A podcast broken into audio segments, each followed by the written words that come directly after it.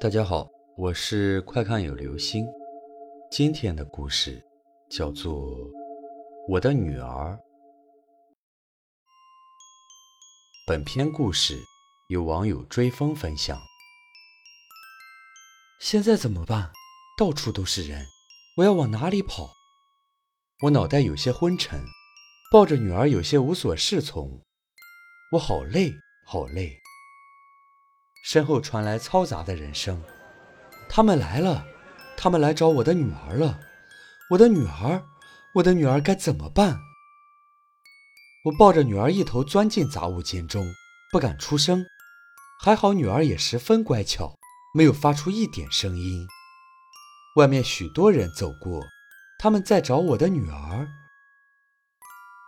夜幕很快降临了，隐隐约约的。好像村长带着一大群人站在杂物间外，我知道他们想干什么。我想跑，可浑身都没有力气。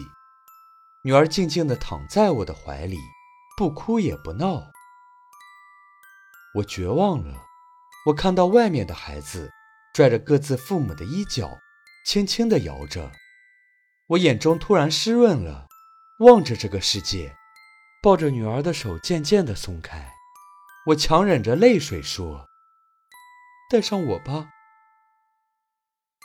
再次醒来，我躺在床上，身上依然没什么力气。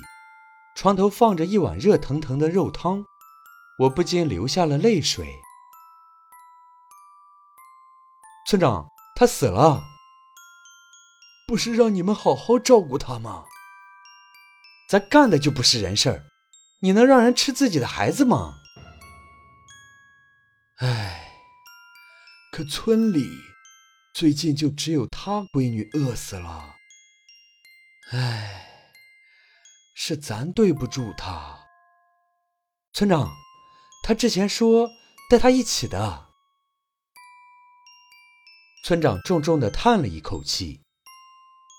唉，于是村里又烧起了大锅。那时。夕阳正红。好了，这就是今天的故事。我的女儿。